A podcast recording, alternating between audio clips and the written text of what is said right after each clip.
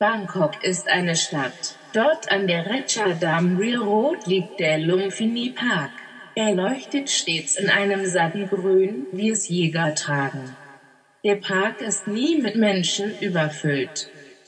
Banyan-Feigen säumen die schattigen Wege. Um es kurz zu machen, es gibt dort Eichhörnchen.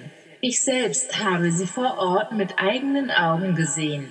Ich weiß, dass sich der Bauch eines Eichhörnchens vor Einbruch des Winters zu einer großen Höhle verwandelt, so groß, dass sich darin Tropfsteine bilden. Nur in Bangkok gibt es keinen Winter. Genügt es denn nicht, dass es Ost und West, unten und oben ein Heute und ein Morgen gibt? Jahreszeiten sind hier Quälerei und Bangkok ist eine Stadt.